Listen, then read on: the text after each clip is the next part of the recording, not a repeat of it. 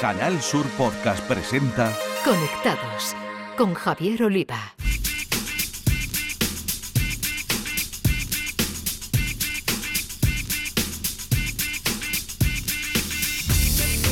Bienvenidos, conectados. Os traemos un día más la actualidad del mundo de las nuevas tecnologías de la información y la comunicación, nuestro epicentro Andalucía y desde aquí el resto del mundo a través de la red.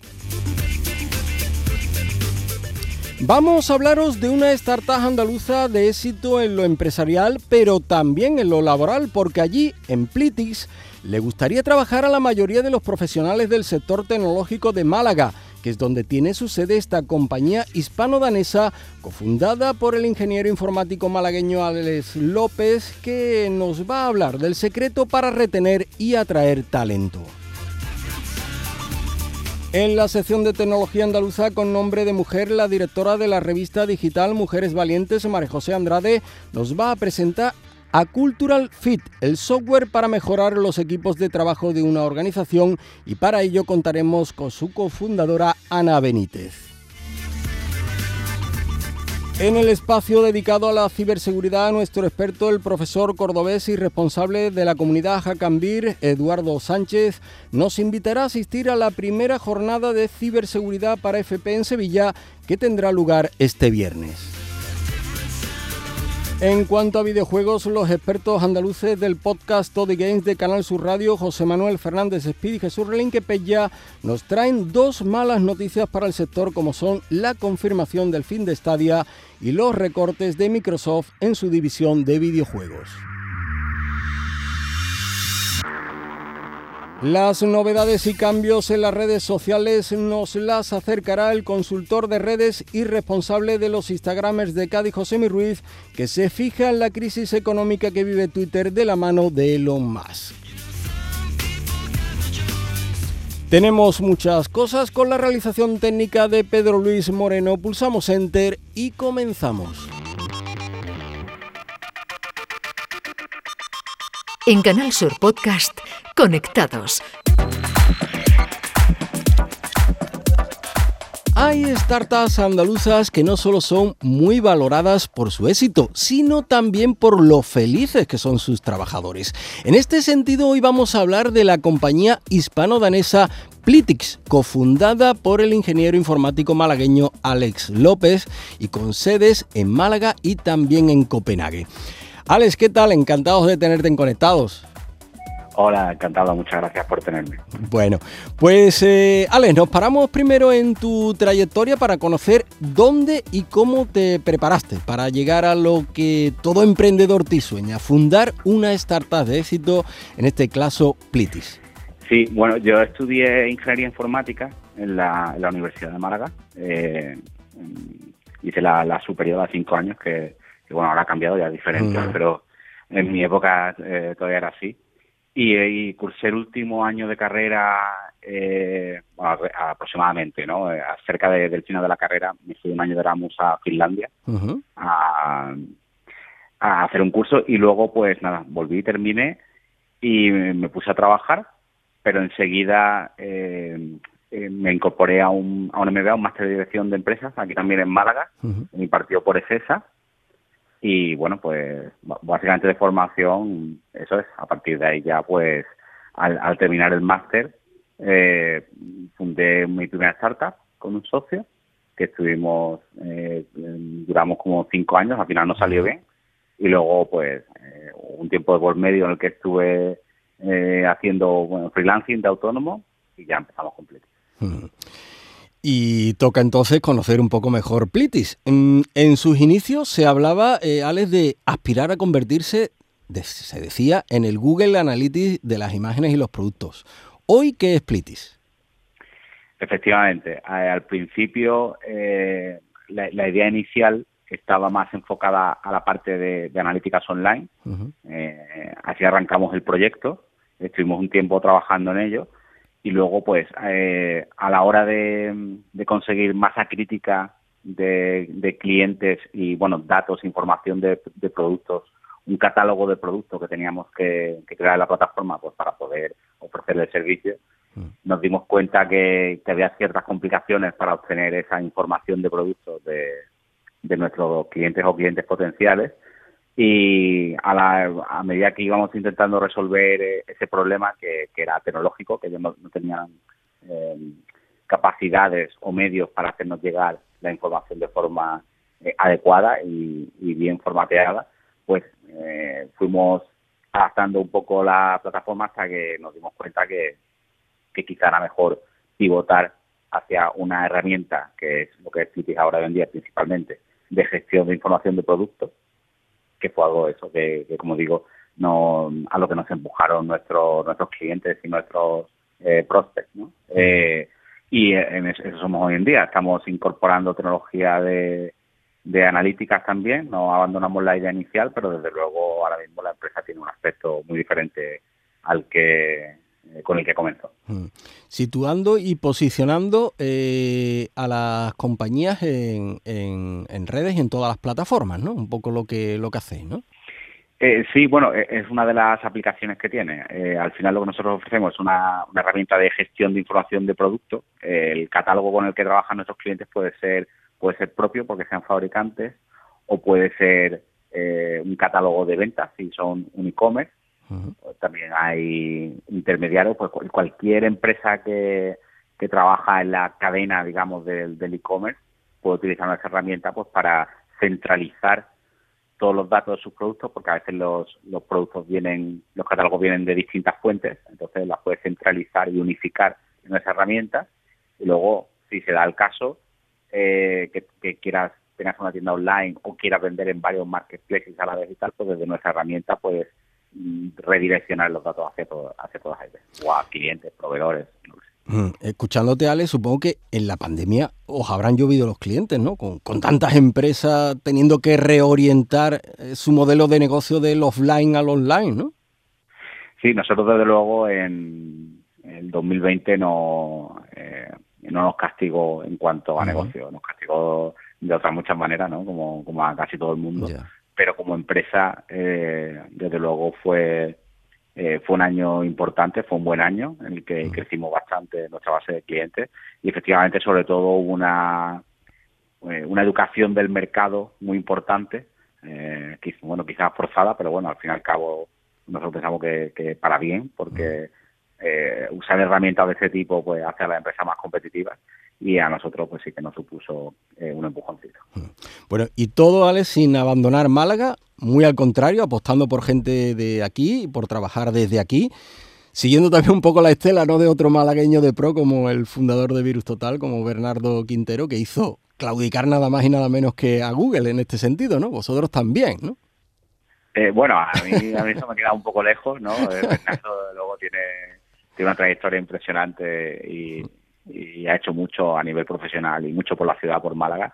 Pero bueno, dentro de nuestra de nuestra liga y del tamaño de la empresa y de hasta dónde alcanzamos, pues sí, eh, sí, nosotros decidimos que Málaga era mejor opción para estar. Eh, a la hora de atraer, bueno, de encontrar talento y de atraer talento, pues eh, nos pareció bastante más atractivo que, que otra ubicación que hubiera sido lógica, ¿no? Como Dinamarca, ¿no? Con mis socios danés, por eso somos medio daneses y medio españoles malagueños, y, y nos decantamos por, por Málaga, eh, la apuesta es muy fuerte, de hecho ahora mismo eh, en Dinamarca pues eh, tenemos muy poquito, un poco muy, poco significativo para la empresa lo que hay allí, y, y, tenemos varias ubicaciones, también tenemos gente en otros países y en Estados Unidos, pero desde luego Málaga pues se lleva no me quiero equivocar, pero como un 85% de la plantilla o incluso algo más está aquí.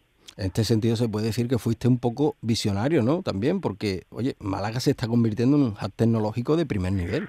Bueno, yo no creo que visionario, porque tampoco tampoco podía yo aventurar, eh, muy, eh, muy difícil, ¿no? Eh, ha cambiado muchísimo desde 2015, eh, no tiene nada que ver la Málaga tecnológica que teníamos entonces a la que tenemos ahora, en muchísimos aspectos.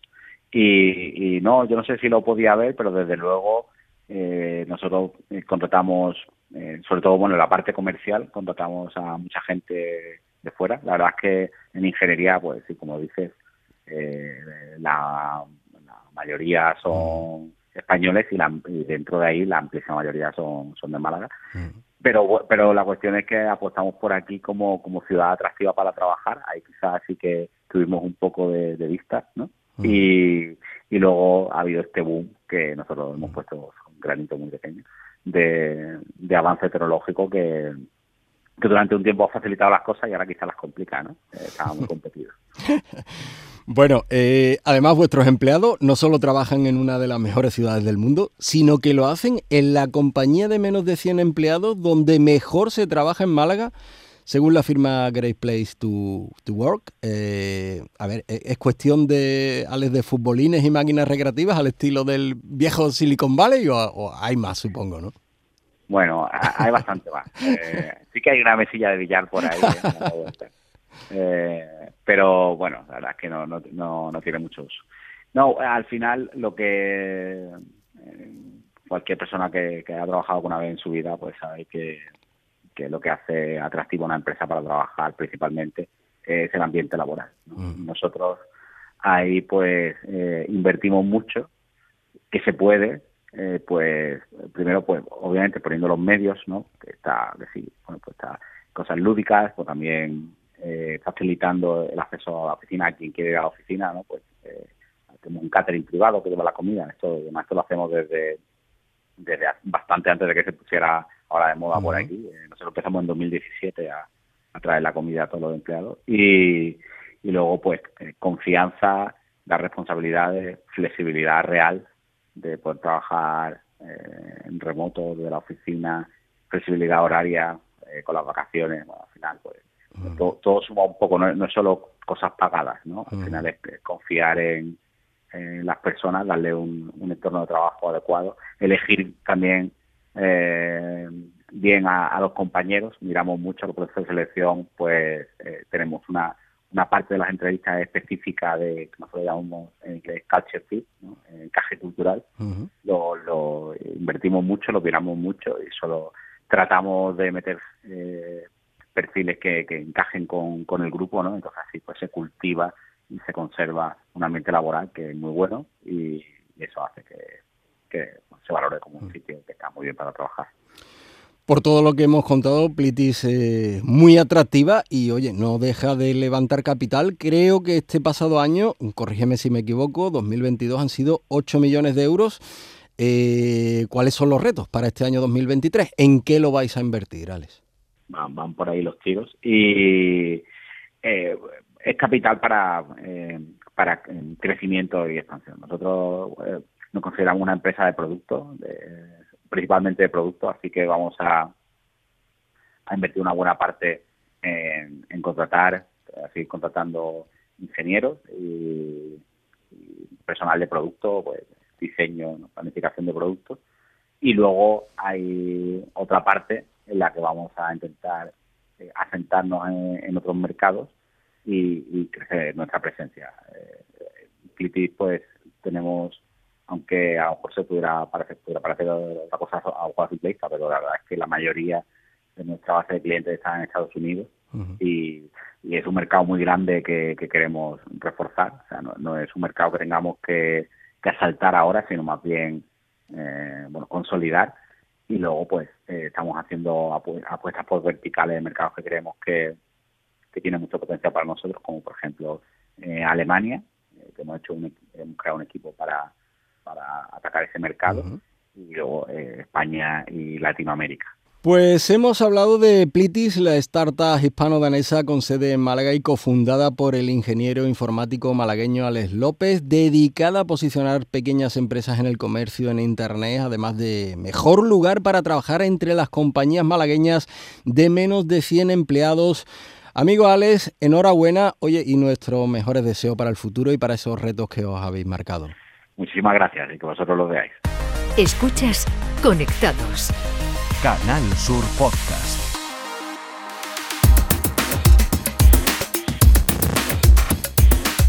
Llega la hora de hablar de la tecnología andaluza protagonizada por mujeres y para ello contamos como siempre con María José Andrade, directora de la revista digital Mujeres Valientes. Hoy tenemos, María José, a una andaluza de Huelva, Ana Benítez, que se ha lanzado con la herramienta digital Cultural Fit eh, a mejorar la afinidad entre trabajadores y empresa u organizaciones. A ver, cuéntanos un poquito más de esto. Qué bien lo has contado, Javier. Mira, me hace especial ilusión eh, porque eh, son proyectos que hacen realidad eso de dar soluciones a verdaderas necesidades. Y esas soluciones a esas verdaderas necesidades surgen además desde, desde el lugar en el que se trabaja, en el que se testa y en el que se toma la temperatura a esos problemas y eso es lo que le ocurrió a Ana Benítez con Cultural Fit Solution y esa fue la startup que nació de esa necesidad. Ana, ¿cómo, cómo fue eso? ¿En qué momento dices, Eureka, lo tengo? Pues mira, eh, en primer lugar, muchas gracias por, invitarme, por la oportunidad de estar aquí.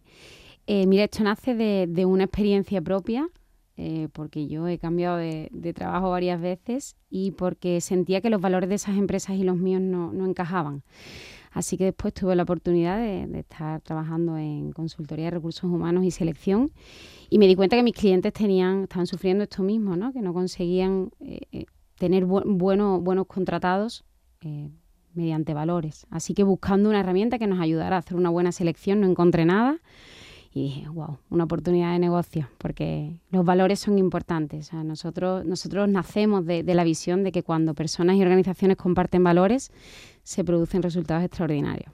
Porque vosotros os, presentáis eh, con ese, además, con esa gran frase de predecimos el engagement de los candidatos analizando valores compartidos para reducir un 80% tu rotación. ¿Eso cómo se hace? ¿Cuál es el arte de Birli Birloque que hay detrás de toda esta grandísima frase? Pues mira, esto hay por detrás un desarrollo tecnológico bastante importante, que es uno de nuestros socios el que se ha encargado de, crear el producto que a día de hoy ya estamos comercializando. Y esto lo que hacemos es generar un enlace que se comparte con todos los empleados de una empresa o con los candidatos en un proceso de selección para que rellenen un assessment o un test con el que captamos los datos, los analizamos y sacamos un reporte. Que este reporte lo que te indica es el nivel de encaje de valores que tienen tus empleados con tu empresa o el nivel de encaje de valores de un candidato en un proceso de selección con la empresa a la que está postulando. Javier, para que esto salga adelante eh, tiene que haber un grandísimo equipo y esta es otra de las cosas que me gusta muchísimo de, Cultural Fit Solution porque todos vienen de la universidad. está Carlos Sánchez Pedregosa, Antonio Leal Rodríguez, a quien conozco mucho, eh, Tony Moreno Moreno, em, y de la universidad además ha ido escalando el propio modelo de negocio ha ido escalando, ha ido subiendo, han tenido mucho reconocimiento ¿Cómo habéis vivido eh, todo lo que se ha movido alrededor de vuestro proyecto? Porque ya además se puede decir que es una startup en toda regla. Ahora diremos por qué. Sí, eh, nosotros además somos una spin-off de la Universidad de Sevilla. Nacemos en la Universidad de Sevilla porque yo, a través de esta experiencia personal, acudo a la universidad donde yo estudié también y conozco allí a Carlos, a Antonio y, y a Tony. Y bueno, todo el camino que, venimos recorriendo también es gracias a, la oportunidad de, que nos da la Universidad de Sevilla de, hacer esta experiencia de transferencia del conocimiento. Y, que por supuesto es de la que nos nutrimos actualmente. Grandísimo trabajo que se hace desde la jefatura de transferencia del conocimiento del emprendimiento de la Universidad de Sevilla con Marina Rosales a la cabeza, que la entrevistamos, Javier, y Blanca Torres, en fin, eh, es, eh, hay que poner en valor esa parte tan importante porque además la Universidad de Sevilla es la primera en ocasiones y la segunda casi siempre en número de patentes a nivel nacional.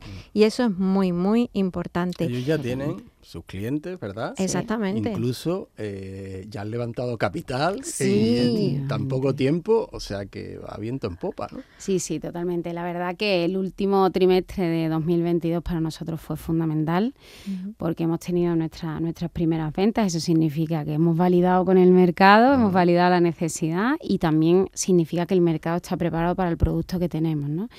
Y además Justo la semana pasada hemos cerrado nuestra primera ronda de inversión, que la hemos cerrado en tiempo récord, en dos días, así que no podemos estar más felices. Es que además, fíjate, Javier, eh, ellos están en este momento en Espacio Red, liderado por el gran Manuel Ibáñez, porque además es una experiencia, están en, una incubadora rodeado de tantísima gente que te aporta y que además puede surgir otras otro tipo de colaboración? ¿Cómo es vivir dentro de Espacio Red o de cualquier incubadora? Vosotros porque estáis en Espacio Red, pero de cualquier otra incubadora, ¿qué os aporta y qué ha supuesto para vosotros? Mira, pues para nosotros, y además lo venimos pensando justo en, este mes, porque está terminando ya el, programa en el que estábamos participando. Y para nosotros ha sido fundamental estar en Espacio Res, porque entras en un ecosistema al final de, ayuda, de consejos, de, de, aceleración real, ¿no? Porque estás rodeada de, empresas que están en el mismo punto que tú, que tienen las mismas necesidades y si tú no encuentras la solución a una cosa, te, te ayuda el que tienes al lado y para nosotros ha sido fundamental por las empresas que hemos conocido, por las personas que hemos conocido y por el sitio tan privilegiado que tenemos. Pues sí, ella es una mujer valiente, rodeada de un gran equipo como es Carlos Sánchez Pedregosa, Antonio Leal y Tony Moreno, Ana Benítez, CEO de Cultural Fit Solution, un auténtico placer tenerte aquí y que nos hayas contado también gracias. cómo es la aventura de emprender y, convertirse y rodearse de ángeles. Los ángeles existen. y si son business angels, mejor. mejor. Conectados Nuestro experto andaluz en ciberseguridad, Eduardo Sánchez, profesor de informática en la formación profesional y responsable de la comunidad Hackambir, nos va a dar todos los detalles de una cita formativa y de aprendizaje en este ámbito que se celebra este viernes en Sevilla. Muy buenos días a todos los amigos de Conectados. Soy Eduardo Sánchez, EduSato en redes. Esta semana tenemos jornadas de ciberseguridad de FP en Sevilla, en el Instituto IES Sotero Hernández. Esta iniciativa, junto a otras iniciativas a nivel andaluz, como el Security High School que hacemos aquí en Córdoba, pues es para alumnos de formación profesional donde van a participar diferentes profesionales del sector, como por ejemplo Eloy San, eh, del Servicio de Ciberseguridad de la Agencia Digital de Andalucía, o Simón Murillo, del subdirector de Tecnología de Información y la Comunicación del Servicio Andaluz de Salud. También tendremos comunidades como la de B-Hackers de Sevilla. Mi querido amigo Ramón Salado nos va a estar contando también diferencias entre Red Team y Blue Team. Nosotros desde Open Testing haremos un taller de intrusión con BAT USB y un taller de herramientas de denegación de servicio a cargo de mi compañero Adrián Galisteo. Si estáis por Sevilla, si tenéis formación profesional en vuestro centro y queréis animaros a que vuestros alumnos visiten una jornada de ciberseguridad, tenemos talleres y charlas en el IES Sotero Hernández. Simplemente te tienes que poner en contacto con el centro educativo y preguntar por la jornada Cibersotero, en las cuales estarán desde las 9 de la mañana hasta las 2 de la tarde pasaremos una jornada de ciberseguridad con grandísimos profesionales donde el objetivo es aumentar la competencia digital en materia de ciberseguridad.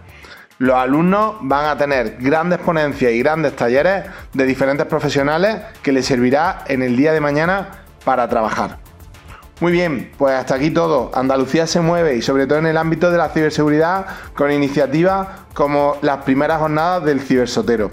Enhorabuena a los compañeros de formación profesional de este centro y espero que muchos centros se unan a estas iniciativas de ciber donde estaremos apoyando en todo lo que podamos. Un saludo y os espero el viernes. Conectados con Javier Oliva. Nuestros gamers andaluces e integrantes de Toddy Games, el podcast dedicado a videojuegos e Sport de Canal Sur Radio, José Manuel Fernández Speed y Jesús Relinque Pella, nos cuentan cómo ha sido el final de Stadia, esa plataforma de videojuegos en la nube de Google, y qué va a pasar con Xbox después de la confirmación de despidos y recortes en la división de videojuegos de Microsoft. Jugadoras, jugadores, bienvenidos. Como siempre os traemos la actualidad del videojuego, solo que en esta ocasión se trata de dos noticias que, bueno, son un poco negativas. Y es que vamos a empezar con lo que está pasando en el entorno de Microsoft, concretamente en la sección Xbox, la dedicada a los videojuegos. Y es que diversos medios informan que Microsoft ha llevado a cabo lo que podríamos llamar una reestructuración en su actual plantilla. Es decir, ha habido una ronda de despidos que tiene como objetivo el quitar de en medio más de 10.000 puestos de trabajo, lo que vendría a ser un 5% del total de trabajadores que tiene la compañía de Redmond en todo el mundo. La filtración se ha sabido a través del medio Sky News, que confirmó a posteriori Bloomberg, y Microsoft, que al principio lo negaba todo, acusando a estas noticias de especulaciones, ha terminado confirmándolo a través de su máximo responsable, Satya Nadella. Como razones aludía el cambio de hábitos de compra de los consumidores y el peligro de una nueva recesión global. Hasta Phil Spencer ha salido a la palestra para decir que estos dolorosos despidos han sido necesarios para que Xbox pueda atisbar un futuro brillante. A ver qué ocurre, porque realmente han sido ya demasiadas promesas en torno a que este será el nuevo año de Xbox. En fin.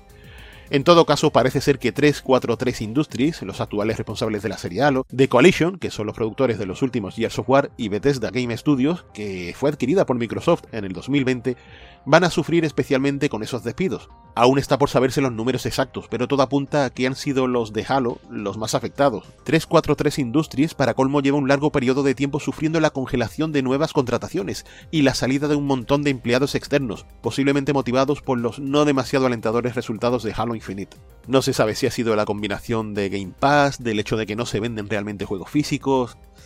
En fin, Está por ver, pero de corazón esperamos que todo esto sirva para que Xbox remonte y volvamos a ver esa máquina lucir con brillo.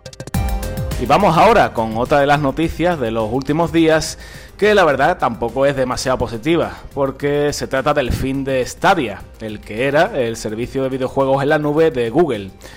De hecho, hace pocos días que se produjo ya el cierre definitivo de sus servidores, no hay marcha atrás.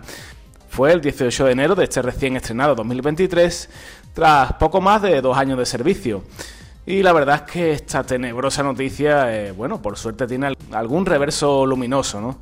Algo que podríamos rescatar, puesto que Google ha habilitado una utilidad que permite activar el modo Bluetooth de lo que era el mando de Stadia. Pues básicamente para que no nos quede algo de adorno y podamos darle uso. Eh, utilizarlo con otras consolas o otros dispositivos. Eh, para ello, lo que hace la herramienta es desactivar el modo Wi-Fi del mando y lo sustituye por el modo Bluetooth de baja energía.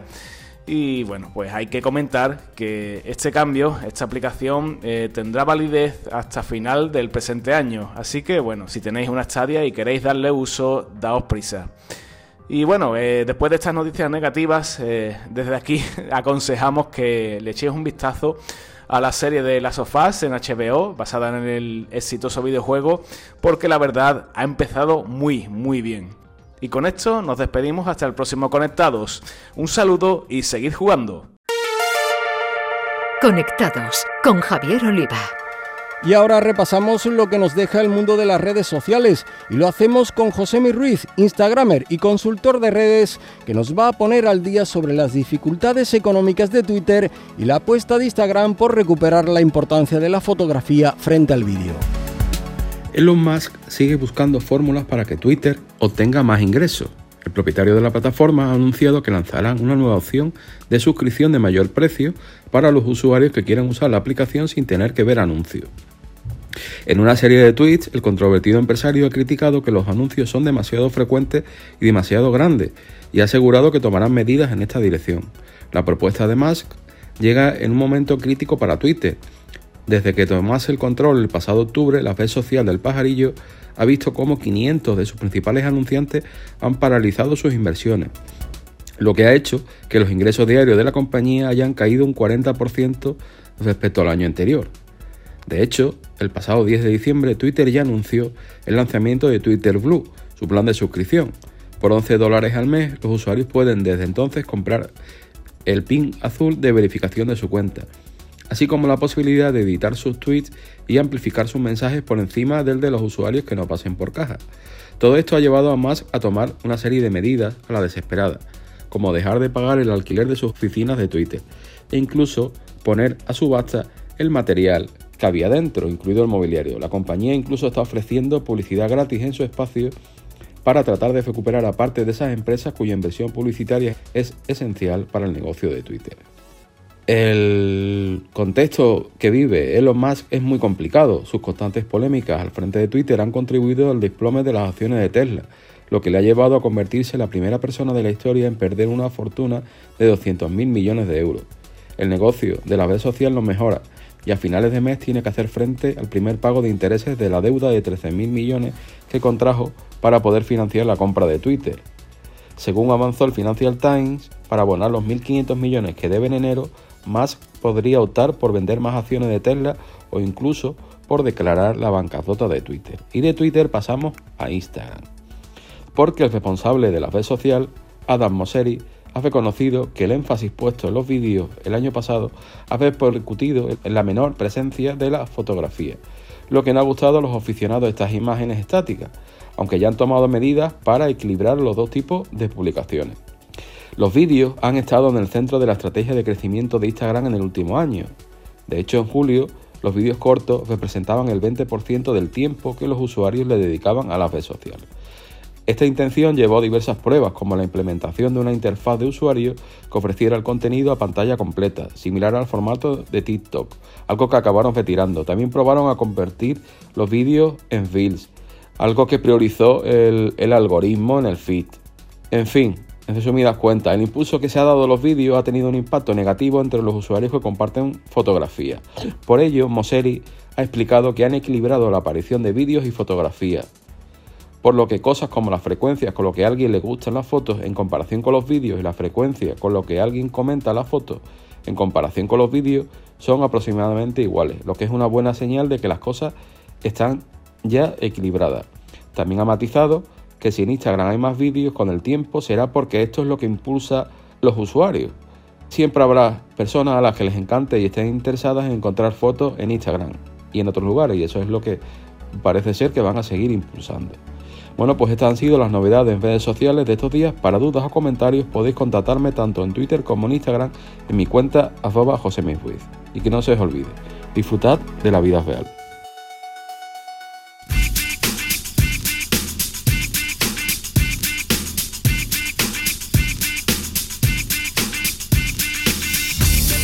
Es hora de terminar, ya sabéis que cada dos semanas tenéis una nueva entrega de Conectados en la plataforma de podcast de Canal Sur Radio, en Spotify o en Google Podcast, entre otras, así que os pedimos que os suscribáis en algunos de estos canales. Hasta entonces, a todos, feliz vida virtual. En Canal Sur Podcast han escuchado Conectados con Javier Oliva.